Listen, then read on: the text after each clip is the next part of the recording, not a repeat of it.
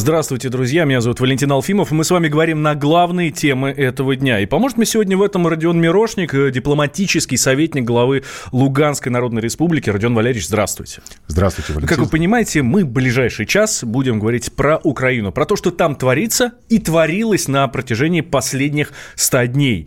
Но для начала новости сегодняшние, прекрасные новости, а, отличные, хорошие, даже не знаю, как назвать.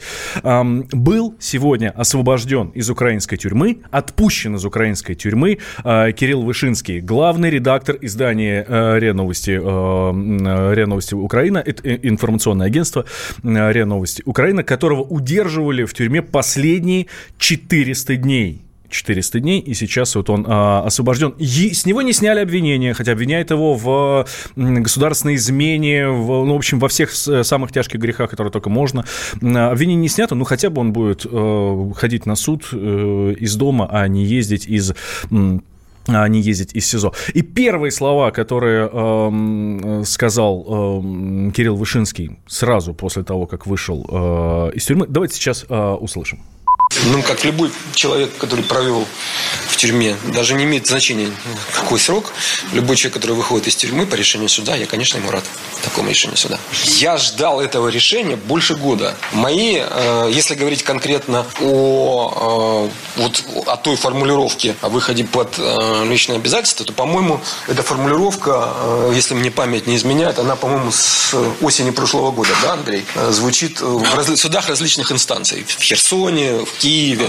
Поэтому я ждал его давно. Дождался. Какая разница, с чем я это связываю? Я это связываю с тем, что наконец-то э, суд принял справедливое по отношению ко мне решение. Вот, вот я с чем это связываю. Ну, возможно, раньше это было сложнее. И такое решение, э, ну вот э, сам Кирилл Вышинский говорит, что очень давно его ждал, и его адвокат Андрей Даманский тоже говорит, что это решение а, было ожидаемо. Не конкретно в это самое время, а просто его ждали буквально каждое заседание такое решение ожидал, начиная с мая месяца 2018 года, каждый раз, когда мы ставили вопрос об изменении меры пресечения. А, почему? Потому что неоднократно говорил, это по практике Европейского суда, которая наконец-то отобразилась в решении Конституционного суда, и фактически э, решение принято в соответствии с духом и нормами закона. План единственный, как, как мы и говорили, то есть у нас есть э, направление, э, у нас назначено следующее судебное заседание, соответственно, мы будем отстаивать в дальнейшем, и наш план – это получение оправдательного приговора. Как только не называли Кирилла Вышинского на Украине и эти бандеровцы фашисты, и э, те, кто во власти, что он главный пропагандист всея Украины за Россию и так далее, и так далее. Но тем не менее, мы видим, что сейчас Кирилла Вышинского выпустили из тюрьмы. Как я уже сказал, хотя бы он будет э, находиться не в камере, а будет находиться дома. Э, я напомню, что на студии Родион Мирошник, дипломатический советник главы э, Луганской Народной Республики. Родион Валерьевич, это тенденция Почему вообще это произошло? 400 дней он там просидел. Ничего не поменялось, а только добавляется в его дело а, там статей, фактов и еще чего-то. А его сейчас взяли и отпустили. Ну, вот вы чувствуете а, некий парадокс. Парадокс в том, что а, банальное микросудебное решение мы воспринимаем как победу, как какое-то серьезное да, изменение. То есть человеку просто изменили меру пресечения. Да, человеку, который а, не был с оружием, который никого не убивал, который ничего не грабил, который не, не взрывал Верховную Раду и даже не обещал этого сделать. Да, то и не сжигал Дом профсоюза. Не, совершенно верно, да, то есть огромное количество откровенных убийц, жуликов, э, вот людей, которые предали свое государство или воевали против граждан своего государства, бродит безнаказанно по территории Украины, а Кирилл Вышинский 400 дней просидел у себя в камере. Его адвокаты 7 раз подавали э, вот, заявку на то, чтобы на изменение меры пресечения. Но это произошло только после того, как в стране изменился режим, после того, как в стране э, пришел другой президент, после того, как была избрана другая Верховная Рада, после того, как дважды Зеленский поговорил с президентом Российской Федерации. Вот такое потепление, хотя бы минимальное, вот это минимальное потепление произошло. А, это не единственный э, момент, то есть были уже и другие принятые решения судами по таким же политически мотивированным делам, когда людям, людям просто изменили меру пресечения. Сейчас э, крайне важно, чем закончится дальнейшее действие. Каким образом, будет ли сняты все э, обвинения с Кирилла Вышинского. Это можно тогда будет называть трендом. Тогда можно будет говорить о том, что действительно произошли какие-то надломы в судебной системе Украины. Что тогда именно, э, ну, справедливость восторжествовала, хотя бы в одном конкретном случае. А я э, могу сказать, что по нашим данным где-то в районе 4000 тысяч людей находятся в застенках Украины, которые находятся, сидят там по политически мотивированным статьям. За пост в Фейсбуке, за смс-ку, за а, там YouTube-канал, за написание какой-то статьи, за проведение референдума и еще за что-то. Да? То есть вот какие-то действия, которые а, людей, они, были, они, люди были отнесены к политически неблагонадежным. И за вот эту политическую позицию они попали в застенки. Кирилл Вышинский просто, скажем, я очень рад, что наконец-то он может вдохнуть полной грудью, выйти из-за стенок, там, из э, камеры там, 6, в 6 квадратных метров за решеткой, э, где провести ни один человек не будет рад для того, чтобы там провести полтора года, э, вот выглядывая и глядя на солнце через, через решетку камеры. То есть неважно за что. Но Украина сначала должна, освободив его, да, сначала сняв обвинение, следующим шагом они должны будут выяснять, почему же человек провел эти полтора года в застенках, как и не был виноват ни в чем. И важно, чтобы это, эта тенденция развила. Интересную позицию занял э, журналист, телеведущий Владимир Соловьев. Э, если в двух словах сформулировать, э, он говорит, что э, радоваться, конечно, на, надо, но мы рано радуемся. Давайте услышим это решение было ожидаемо и за несколько недель до этого, как мы помним, когда примерно такие же слова говорили украинские прокуроры, но в последний момент вдруг тяжело заболел судья, как мы помним. Тогда были ясны эти политические игры перед э, очередными выборами на тот момент в Раду. Но давайте смотреть объективно, а что это за решение. То есть мы все очень радуемся, что 400 дней спустя по совершенно надуманному предлогу нашего коллегу держали в неволе, а теперь мы радуемся, что ему изменили де-факто меру пресечения. Но они же не сняли а эти, иначе как подлыми обвинений не назовешь. То есть они же не признали, что его заточение было абсолютно политическим и ставило задачу только одну – взять заложника. Нет. Поэтому, да, конечно, я очень рад за на Кирилла и за его семью, что ему не надо проводить э, ночи в следственном изоляторе, но я хорошо понимаю его позицию, когда он считает, что и имеет на это все основание, что он не виновен и требует, чтобы с него были сняты все обвинения. На это же украинская сторона не пошла. Ну, ну вот. слушайте, я вот по большому счету с Владимиром Соловьем я в большинстве случаев во всем согласен. То есть мы это с вами уже практически проговорили. То сейчас нужно довести дело до логического завершения. Нужно, чтобы человек вышел абсолютно оправданным за свои действия. Я прекрасно знаю содержание сайта э, ре, там, РИА Новости Украина. Я прекрасно, да, да, сарказм, да, э, вот много было материалов, которые откровенно показывали, что происходит на Украине. Но это совершенно не повод был для того, чтобы человека задержать, для того, чтобы его он провел полтора года года в тюрьме. То есть я сам, то есть я являюсь разыскиваемым лицом, и на сайте э, МВД Украины, вот мне там, извините, светит три статьи, в том числе одна из такая же, как и у Кирилла Вышинского. Сколько? Поэтому, Сколько в общей сложности вам могут а, дать? Ну, не знаю, 15 плюс. Потому что это 109 110 а у меня еще есть и участие в террористических организациях. То есть это вот, то есть моя, моя работа на а, вот в управлении Луганской Народной Республики, работа советником главы республики, она оценивается как причастность к терроризму украинской судебной системе. Хотя, естественно, это не имеет никакого отношения, и э, Украина должна была пройти вот целый ряд вещей по отношению к таким людям, как я, и таким людям, к 4 миллионам, проживающим на территории Донбасса. Без снятия этих проблем, без снятия надуманных решений, э, сам процесс умиротворения, он становится крайне эфемерным это все вот складывается в одну цепочку. Поэтому я очень рад, что есть первое движение, но вот особенно радоваться нет смысла. Нужно продолжать давление, нужно продолжать двигаться в этом направлении и идти дальше к обменам, идти дальше к передаче э, там, осужденных лиц для от, ну, скажем так, пребывания в пенитенциарной системе Украины. То есть есть конвенции, есть соглашения между государствами, можно в этих рамках действовать. Но сегодня есть определенные пробуксовки, они там остаются. И по э, двум э, направлениям, да, то есть есть, главное не смешивать. Есть обмен между Москвой и Киевом, да, которые обсуждаются, люди, которые находятся в э, тюрьмах в, на, на территории Российской Федерации и на Украине, и обсуждается вопрос передачи одних людей там, ну, из Москвы, условно, из Москвы условно в Киев, из условно оккупированного Киева в условную Москву. То есть вот это должно произойти. Но сегодня по вине Украины эта проблема а, буксует. То есть Украина не готова буквально, очистить. буквально сегодня э, было сказано, что э, переносится на пока неопределенный срок этот обмен. И тут же, смотрите, тут же сходство есть и вот в этом процессе, и в процессе обмена между э, Киевом и Донбассом. Здесь проблема одна и та же. Должна, Киев должен провести юридическую очистку этих людей. Да, то есть должны быть закрыты уголовные дела, должны быть, должна быть проведена амнистия, либо помилование, то есть с людей должны быть сняты обвинения, возвращены им документы, и они должны быть декриминализированы. Эта работа ведется на Украине? А, вы знаете, а, то есть, во-первых, это, естественно, работа идется в закрытом режиме. У меня есть только надежда, исходя из того, что в минском формате вот наши омбудсмены, а, вот от Донецка Дарья Морозова и Ольга Копцева от Луганска, они ведут уже на протяжении этого времени, когда сменилась Ирина Геращенко, с которой разговаривать было просто невозможно, то есть там ничего не велось, то сейчас пришла госпожа Лутковская, которая экс-омбудсмен Украины, который уполномочен по этим делам вопросы господина Зеленским. Нам, мы считаем, что работа определенно ведется, но быть в этом уверенным на 100% может быть тогда, когда Украина а, предоставит все документы с решениями судов, с подписанными указами, с подписанными помилованиями, и а, будет назначена дата обмена. Вот тогда этот процесс будет завершен, в нем поставлена точка, и а, людей доставят к месту обмена, и сам факт это произойдет. Родион Мирошник у нас в студии, дипломатический советник главы Луганской Народной Республики. Кирилл Вышинский отпущен сегодня из украинской тюрьмы. Это тренд или только эм, один единичный случай? Вот об этом мы говорим. Темы дня. Мы вместе дожили до понедельника. Вовремя рассказали тебе о главном во вторник, среду и четверг. А теперь встречай пятницу.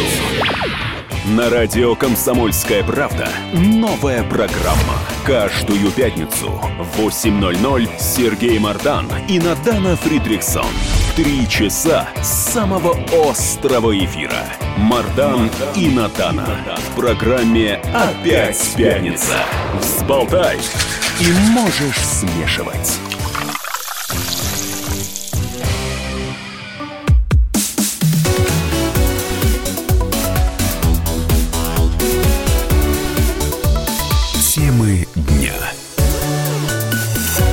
Возвращаемся мы в прямой эфир. Меня зовут Валентин Алфимов. Рядом со мной Родион Мирошник, дипломатический советник главы Луганской а, Народной Республики. Сегодня из тюрьмы был выпущен а, Кирилл Вышинский, главный редактор РИА Новости Украина. А, ему вменяли поддержку Луганской и Донецкой Республик, государственную измену на Украине. В общем, самый страшный пропагандист и преступник на Украине. Он был последние 400 дней, собственно, именно столько, именно 400 дней он просидел в следственном изоляторе. И сегодня было принято решение изменить ему меру пресечения. То есть выпустить не, не выпустить на свободу, а, не а, снять с него все обвинения. Все обвинения остаются, но хотя бы судебный, за судебным процессом он будет наблюдать не из камеры а, следственного изолятора, а из своей собственной квартиры под э, собственное поручительство выпустили. Это, кстати, тоже удивительно. Я, например, не слышал, чтобы такая мера пресечения, э, чтобы вот под такие условия выпускали людей на свободу свободу. Ну, ну, вот видите, вот как раз вот это и есть вот Я это... понимаю, под залог. Или там да, да, да, да, да. Вот это определенный маркер того, что все-таки решение это политическое. То есть это не, не, не очень юридическое, но политическое. То есть Украине слишком нужно было дать вот некий сигнал, дать символ, что а, мы все-таки у нас теплеют отношения с Россией, что мы идем на какие-то шаги. То есть шаг-то минимальный, шаг, э, который не особенно на что-то влияет, шаг, который можно в любой момент обернуть в обратную сторону.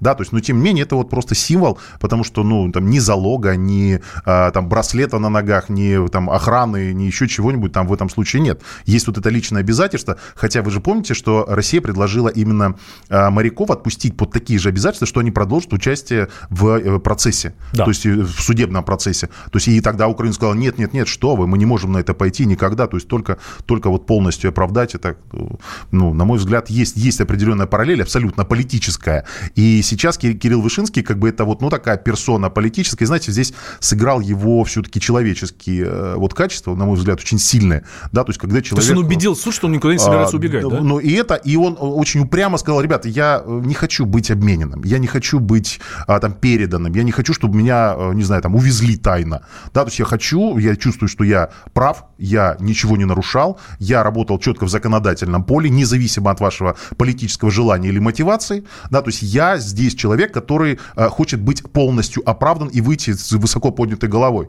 И всем объяснить, потому что его посадили только потому, что Порошенко нужен был обменный фонд. Ему нужно было иметь какого-то человека, которого можно было поменять на кого-то, находящегося в России, в Крыму там, или еще где-то. А у нас в студии Родион Мирошник, дипломатический советник главы э, Луганской э, республики. А на связи по телефону политический обозреватель комсомолки Александр Гришин. Саша, здравствуй. Вечер добрый. А, добрый. Хорошие новости сегодня пришли из Украины, ну, в коем-то веке. Да, ты понимаешь, Валентин, я бы на самом деле не переоценивал их. Да, просто, ну, вот эта комедия с Кириллом Вышинским, она уже вышла за все пределы здравого смысла. Вот. И э, ведь уголовное дело против него не прекратили.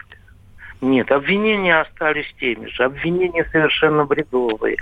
Например, то, что он в одной из публикаций написал, что Крым перешел на московское время. Это сочли антиукраинской публикацией. Ну, вообще это факт. Или... И он, как руководитель да, э, информационного это... агентства, должен был это написать. Да, ну или вот а, следующее, что украинская власть во главе с Порошенко коррумпирована, олигархично, жестоко, безразлично к своему народу, цинично.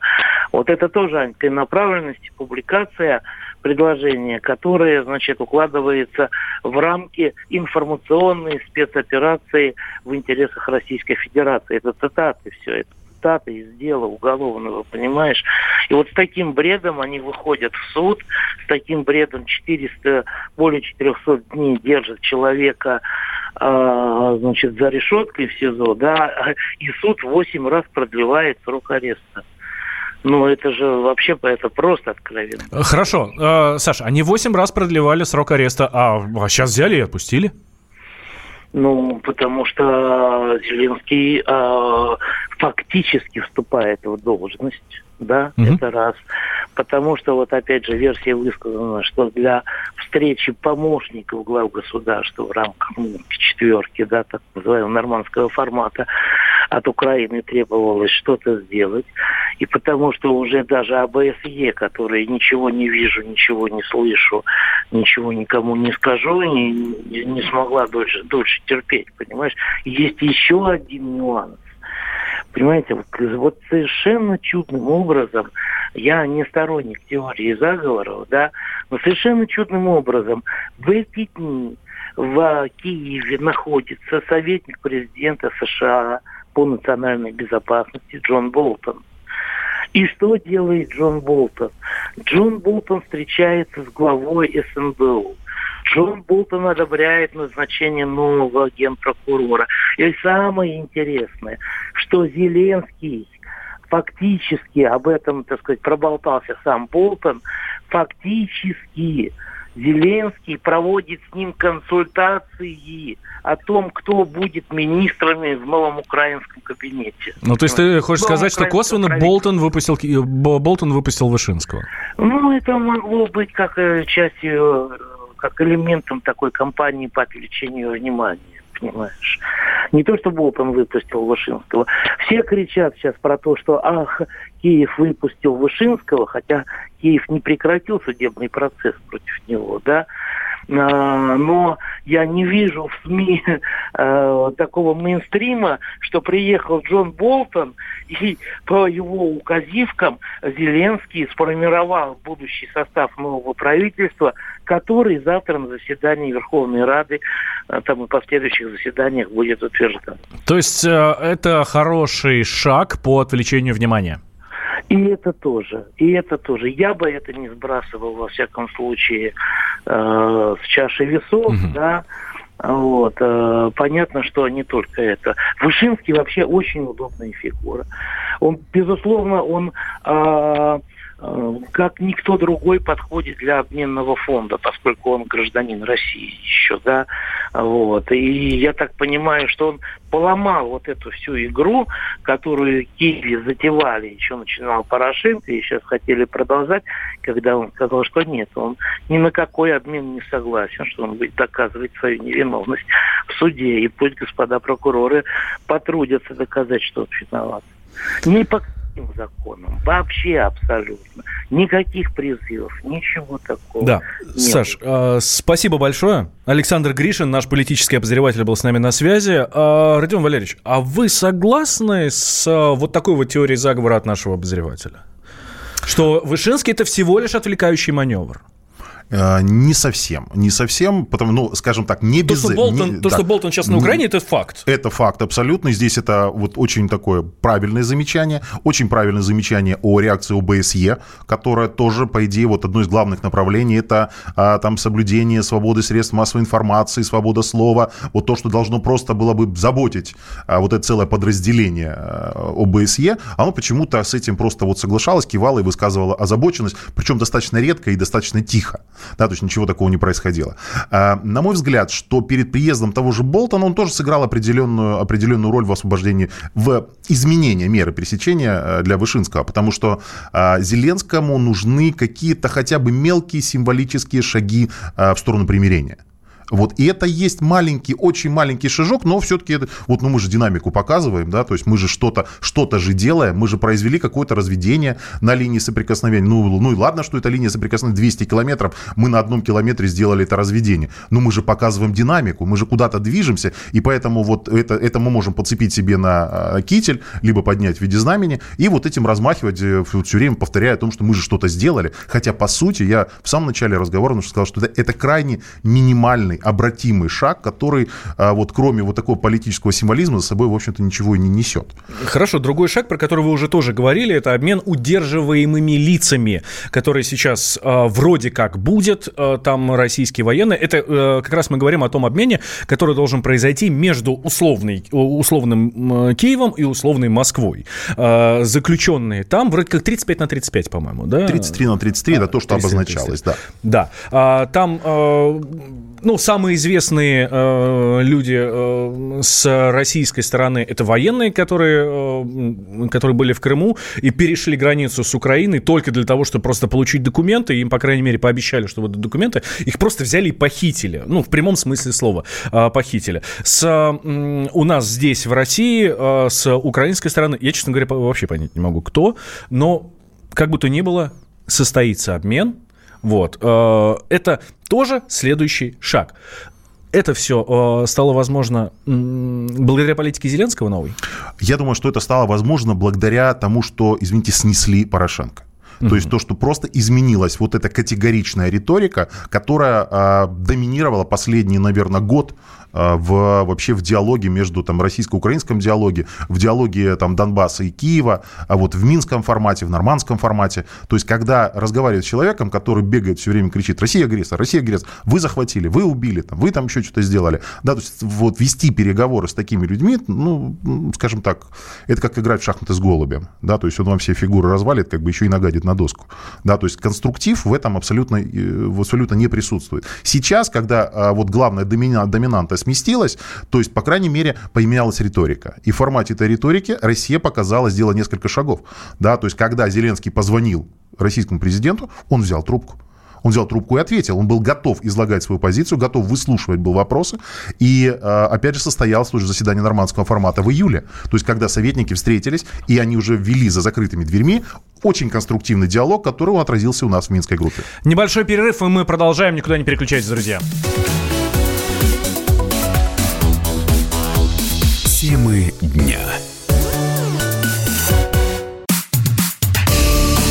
Накал страстей на радио «Комсомольская правда». Здесь что, здесь нельзя не сказать, нужно? что папа богатый. Ну, Министерство газовой промышленности, я знаю, как гуляли. Снимали пароходы. Ну, скажи, я... только Нет, без я плохих слов. Считаю. Если у нас такая история, что даже безобидное детское песенное шоу вкладывает кирпичик в создание революционной ситуации, ну, все Взяли встало в один и, ряд вот и с этим плюнули просто в лицо. Совершенно. Андрей и Юлия Норкины. По будням в 9 вечера В программе «Простыми словами». Хорошо, будем иметь это в виду.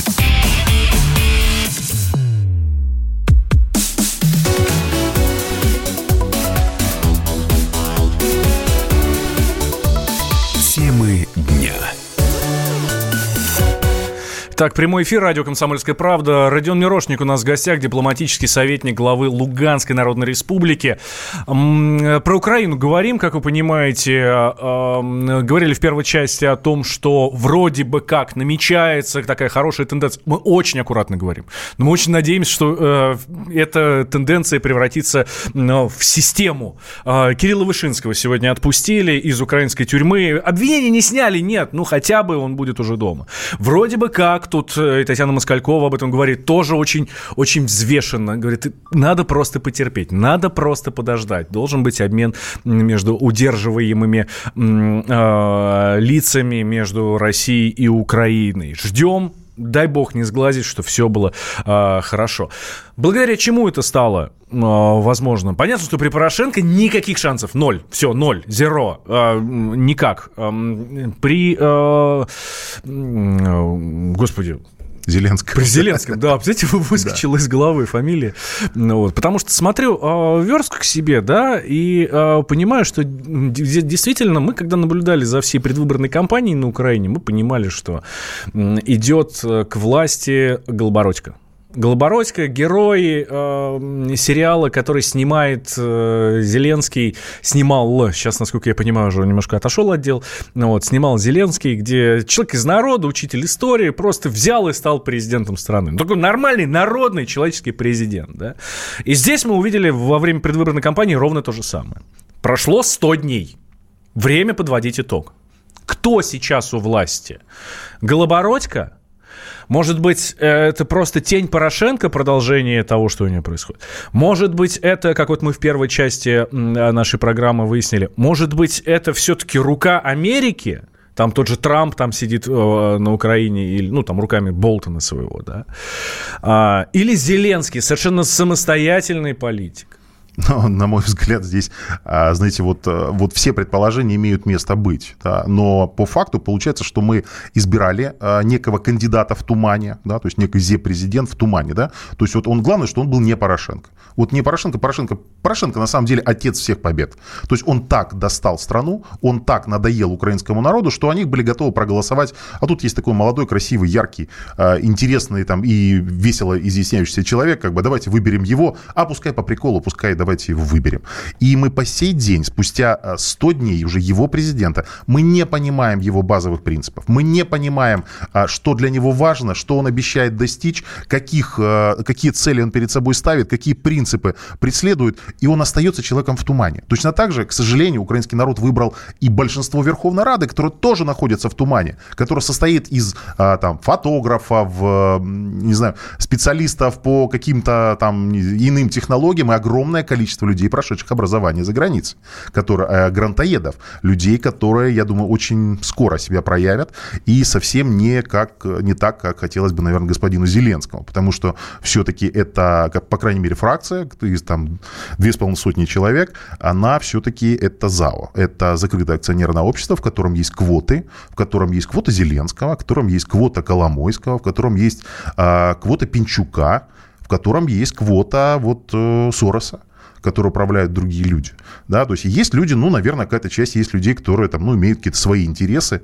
А ведь парадокс то, что среди них практически нет людей опытных, которые бы понимали, что нужно делать, как, что нужно, как нужно поступать в первый же день, какие, как готовить законопроекты и вообще, что такое народный депутат. Может, это и хорошо? А, вы знаете, я думаю, что Зеленскому пока это хорошо. Вот пока они не осознали это, он будет ими управлять. Да? Mm-hmm. То есть не зря же на завтра назначено заседание да, а Верховной он, Рады. А, а он как будет управлять? Он же сам не знает, что, что значит а, быть президентом. Нет, ему помогут. Ему помогут, то есть уже учитывая то, что они там завтра хотят принять сразу 100 законов, да, это говорит о том, что ему помогают. Ему четко объяснили, то есть, что он, у него уже из ошибки они уже не исправили, а, по крайней мере, заметили, да, то есть то, что 22 мая, как после на следующий день инаугурации, как минимум, он должен был назначить новых губернаторов. Да, вот он нужен, должен был снять 25 человек, и 25 человек новых назначить. Но у него не было кого назначать. А он не понимал, зачем это нужно делать. Но вот, наверное, в этом смысле 100 дней прошли у него не зря. И э, не зря они прошли то, что он снес Верховную Раду. То есть теперь он полномочный, теперь он, э, ну, думаю, в несколько, за несколько шагов до авторитаризма э, президент, который будет, в общем-то, не ограничен в своих действиях. Кроме людей, влияющих на вот это закрытое акционерное общество под названием Зеленский или Слуга народа. А, оценка первых 100 дней Владимира Зеленского от бывшего президента Украины, от первого президента Украины Леонида Кравчука. Я не думал, что после выборов и после инаугурации Верховный Совет будет находиться в оппозиции к президенту, точнее блокировать его все предложения и решения. Ни единого документа, проекта, в том числе и кадрового, Верховный Совет не поддержал. Таким образом, президент Зеленский работал и работает до 29 числа, когда будет первое заседание в новоизбранного Верховного Совета в экстремальных условиях. Поэтому я и скажу, что не имея э, на кого опереться, президент Зеленский, тем не менее, добросовестно выполняет то, те полномочия, которые он может выполнять в качестве э, тех людей, которые сейчас им предназначены. Вот моя оценка. Ну, это был первый э, президент Украины Леонид Кравчук. Согласитесь? Старый лис да, то есть вот он всегда умел э, двигаться между капелек и всегда знал, как нужно, э, скажем так, сказать что-то доброе слово в адрес власти. Это у него все время получалось, поэтому в политике, по крайней мере, находится последние 30 лет, э, плавает в верхних слоях вот украинской политической атмосферы и, в общем-то, имел, имел подход к каждому из президентов, независимо от их ориентации. Поэтому, конечно же, да, конечно же, есть ряд моментов, на которые указывает Кравчук. Украина парламентское президентское государство. То есть формальное принятие принятие решений, конечно же, находится за Верховной Радой. Но сегодня Зеленский сделал главное. Он объединил Э, у себя в руках президентскую власть и парламентскую.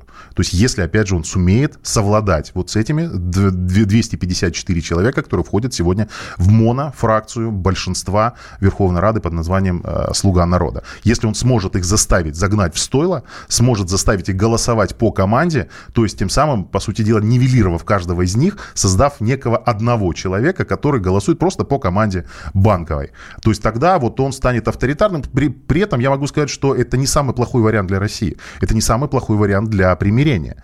Потому что последние несколько лет Порошенко просто не мог ничего провести через Верховную Раду, потому что там было огромное количество патриотов, которые не приняли, то есть политическую часть Минских соглашений он не, просто не мог выполнить. И Порошенко очень активно повозили тогда лицом по столу, когда не дали ему ввести военное положение. То есть тогда уже к концу его правления было понятно, что он не влияет на парламентское большинство, он не может э, протолкнуть, провести Э, необходимые законопроекты.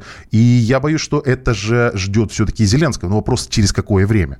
Поэтому он очень торопится, и технологи ему правильно объясняют, что нужно делать все очень быстро. Сейчас загонять э, вот в стойло депутатов, снимать депутатскую неприкосновенность, делать их, э, ну, скажем так, что податливыми? Им, податливыми, управляемыми, то есть создавать условия, при которых их можно и задержать, и осудить, и посмотреть на их собственность и так далее и тому подобное. То есть не делать их э, такими неприступными и э, на украинском недоторканными. Вот э, мнение э, украинского журналиста, блогера Анатолия Шарея, э, главное, чего добился за 100 дней э, Зеленский, он показал, что он не Порошенко. Во-первых, я вижу, что 100 дней мы живем вне вот этой вот парадигмы этого э, дебильного ужаса и кошмарного дебилизма.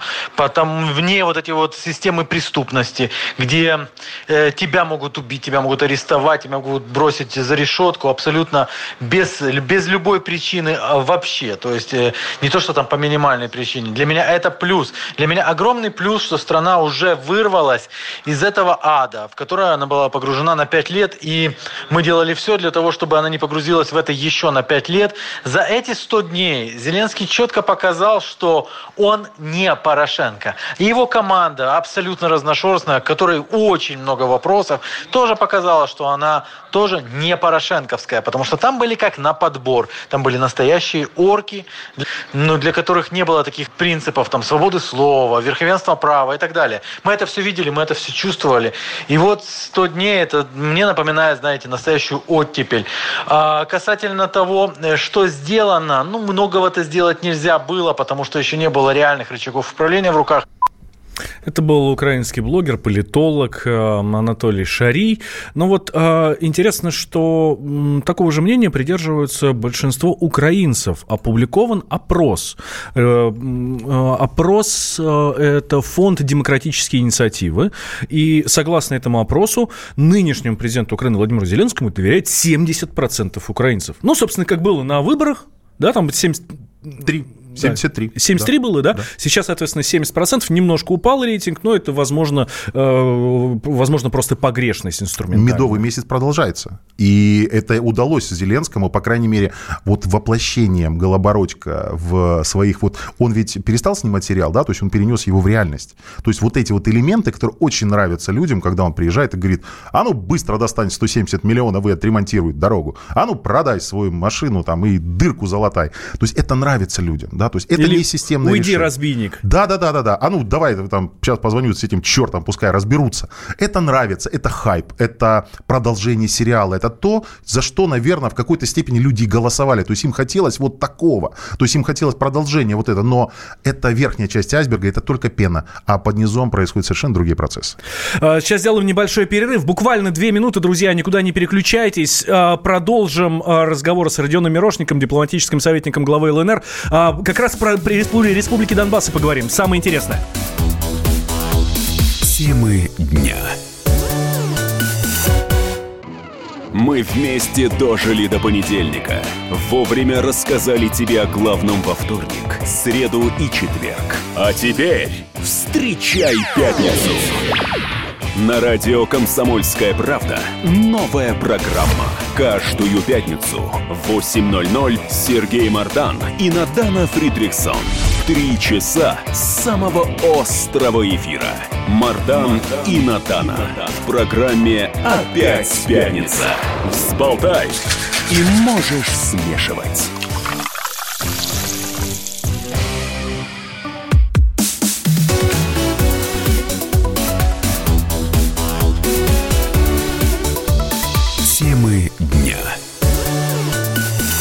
Так, возвращаемся прямой эфир. Радио «Комсомольская правда». Я Валентин Алфимов. Рядом со мной Родион Мирошник, дипломатический советник главы Луганской Народной Республики. Э, про 100 дней Зеленского говорим. На посту э, президента Украины уже Владимир Александрович. Собственно, вот ровно 100 дней, да, с 22 или с 21 мая, по-моему, да? Да, с дня инаугурации, да. День инаугурации был 21 мая. Мы все за этим следили. Было классно и интересно. И вот теперь пришло время подводить, ну, какие-то промежуточные итоги. На Украине вроде как довольны. 70% населения говорят, говорят, что вот все, нет, отлично, мы ему доверяем. То есть такой кредит доверия от населения, а, это классно. Ну и вот а, то, тоже пришла совершенно замечательная, удивительная новость. Нам об этом, кстати, и слушатели пишут, говорят, что вот большинство жителей ДНР, а, ЛНР, видите, в составе Украины. О чем речь? Deutsche Welle, это такое немецкое издание, очень крутое, то есть ну, это статусное, э, авторитетное издание, говорит, что большинство жителей Донбасса считают, что самопровозглашенные Луганская и Донецкая Народная Республики, я цитирую, я цитирую, вот эта фраза самопровозглашенная, ну, любят э, официальные средства массовой информации это добавлять. Короче, ДНР и ЛНР говорят, жители вот а, Донецкой и Луганской республик говорят, что относятся к территории Украины, и 54,5% жителей так говорит, что они часть Украины. 54% с половиной говорят, что они часть Украины. Как прокомментируете вы, Родион Валерьевич, ну, советник, э, дипломатический советник главы Луганской республики? Знаете, э, к сожалению, информационное пространство наполняется огромным количеством информации. И это, кстати, да. простите, я вас да. перебью, и это говорят э, жители Донецкой и Луганской республик, то есть, э, которые не относятся к Украине, а вот э, те, кто на Украине, вот это ну, украинская жители республик, часть. Жители республик, да. да. А да. вот украинская часть, то есть вот Донецкая и Луганская областей, они же все-таки есть там на Украине, Донецкая и Луганская Луганской области. Там вообще 95% говорят, что мы типа Украина, и все. Нет, но они-то Украина, они и находятся на территории Украины, и ничего другого от них ждать особенно не приходится. Я могу точно сказать ряд моментов. Да? То есть, во-первых, я э, не знаю такого исследования. Да? По одной, то есть я знаю эту информацию, я видел эти цифры, но я точно знаю о том, что э, полевого исследования, когда вот люди приходят и опрашивают людей, да, то есть на территории ДНР и ЛНР не проводилось. Не проводилось для того, чтобы вот выяснить, открыто, спокойно выяснить э, мнение людей без давления, без э, каких-то там предусловий. А, то есть этого не было. Угу. Я допускаю, что могло быть исследование какое-то телефонное, вот так и говорят, что в районах опросы проводили лично, ну, в районах, которые подконтрольны киевской власти, а в подвластных пророссийским властям это буквальная цитата из угу. Deutsche Welle. Угу. По телефону. Ну, во-первых, давайте не забывать, что Deutsche Welle все-таки это вот, э, ну, такой немецкий вариант радио свободы. Да, то есть это радио, вещающее на, наружу, проводящее вот определенную пропагандистскую политику все-таки, но уже правительство Германии. И э, вот такие опросы, на мой взгляд, он манипулятивен. Потому что мы знаем, у нас есть свои опросы, у нас есть свои данные, у нас есть свои ощущения, в конце концов, людей, которые живут на этих территориях, которые каждый божий день общаются с людьми, проживающими и в Луганске, и в Донецке, и во всех остальных а, точках а, на нашей территории. Поэтому я точно знаю о том, что значительно больше, там, 60-70% людей считают, что защита – для них это Российская Федерация. Давайте сейчас мы тоже провели небольшой опрос. Корреспондент «Комсомольской правды» Донецк Никита Макаренков. Мы провели среди него опрос. А вот э, что он, как человек тоже, который живет в Донецке, а что он скажет по поводу этого исследования Deutsche Welle? Жители Донбасса к этому вопросу относятся точно так же, как относились и ранее. А, большинство жителей республик и Донецкой, и Луганской народных республик считают эти территории, то есть отдельными республиками, которые все же движутся в России, никак не Украиной. То есть, вероятно, всего то ли попадались э, такие люди, что маловероятно, то ли а, опрос был э, накручен и сфальсифицирован. А, мы сегодня проводили опрос э, по поводу президента Зеленского. Вчера исполнилось 100 дней со дня инаугурации. И вот даже общаясь с людьми, с простыми э, врачами, учителями, а, видна четкая позиция людей о том, что ни политику Украины, ни политику Зеленского здесь признавать не хотят и все же движутся по тому же курсу, который выбрали еще в 2014 году. Никита Макаренко, Комсомольская правда, Донбасс. Ну, в общем, чушь. Ну, конечно, да. Во-первых, это, это а, отношение людей, живущих на этой территории. А, мы не знаем, у кого спрашивали. И если с точки зрения анализа уже, да, то есть, а что, что для людей поменялось? что э, Украина сказала, создала какие-то условия, при которых люди будут защищены, защищен их политический выбор. Они будут защищены от всевозможных нацболов, они будут защищены от радикалов.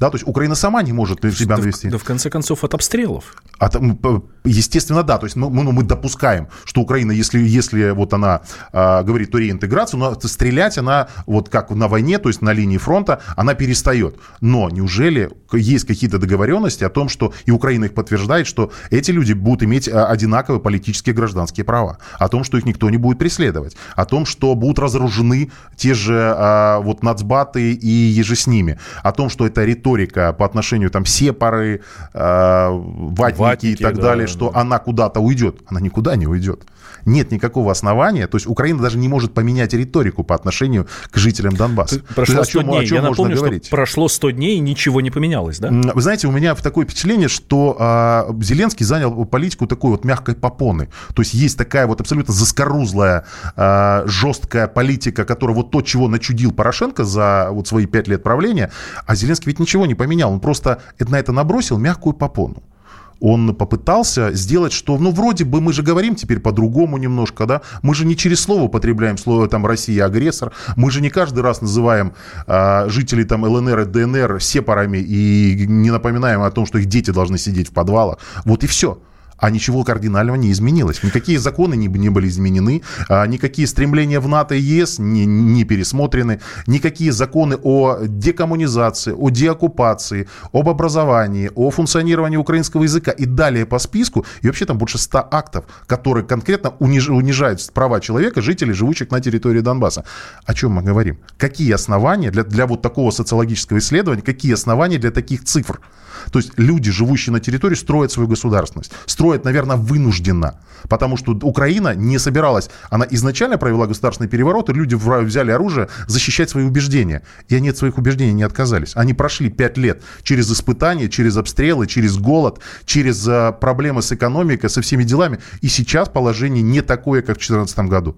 И люди, они, нет оснований для серьезного изменения. Нет риторики, нет предложений, нет каких, каких-то шагов навстречу. Поэтому я не, не понимаю, из чего просто, наверное, нужно было. Радио Deutsche Welle пришло время, нужно опубликовать отчет и рассказать о том, что, ну вот, там все кардинально изменилось. В двух словах, э, буквально за 20 секунд, э, что ждать э, в будущем от Зеленского, от его команды? Донбассу в первую очередь. А, я надеюсь, что изменения в переговорном процессе будут происходить. Мы сможем договориться о определенных мерах безопасности. Мы сможем договориться об обменах то есть мы сможем обменять, по крайней мере, по формуле всех известных на всех известных. Мы, э, надеюсь, сможем разморозить тему экономического взаимодействия. Все остальное, извините, как сам президент, в тумане. Так и вот эти договоренности тоже в тумане. Родион Мирошник, дипломатический советник главы Луганской Народной Республики. В прямом эфире радио «Комсомольская правда». Родион Валерьевич, спасибо вам большое. Спасибо. Темы дня. Новое время диктует новые правила. Ты не позволяешь себе подолгу быть привязанным к одному месту. Ты думаешь об удобстве, скорости и доступности информации. Именно поэтому мы сделали совершенно новую версию мобильного приложения «Радио Комсомольская правда». Современный интерфейс и обширный набор полезных функций. Возможность слушать нас в дороге, как на iOS, так и на Android в режиме онлайн и подкасты. «Комсомольская правда». Всегда рядом. Радио жизни. Радио для тебя.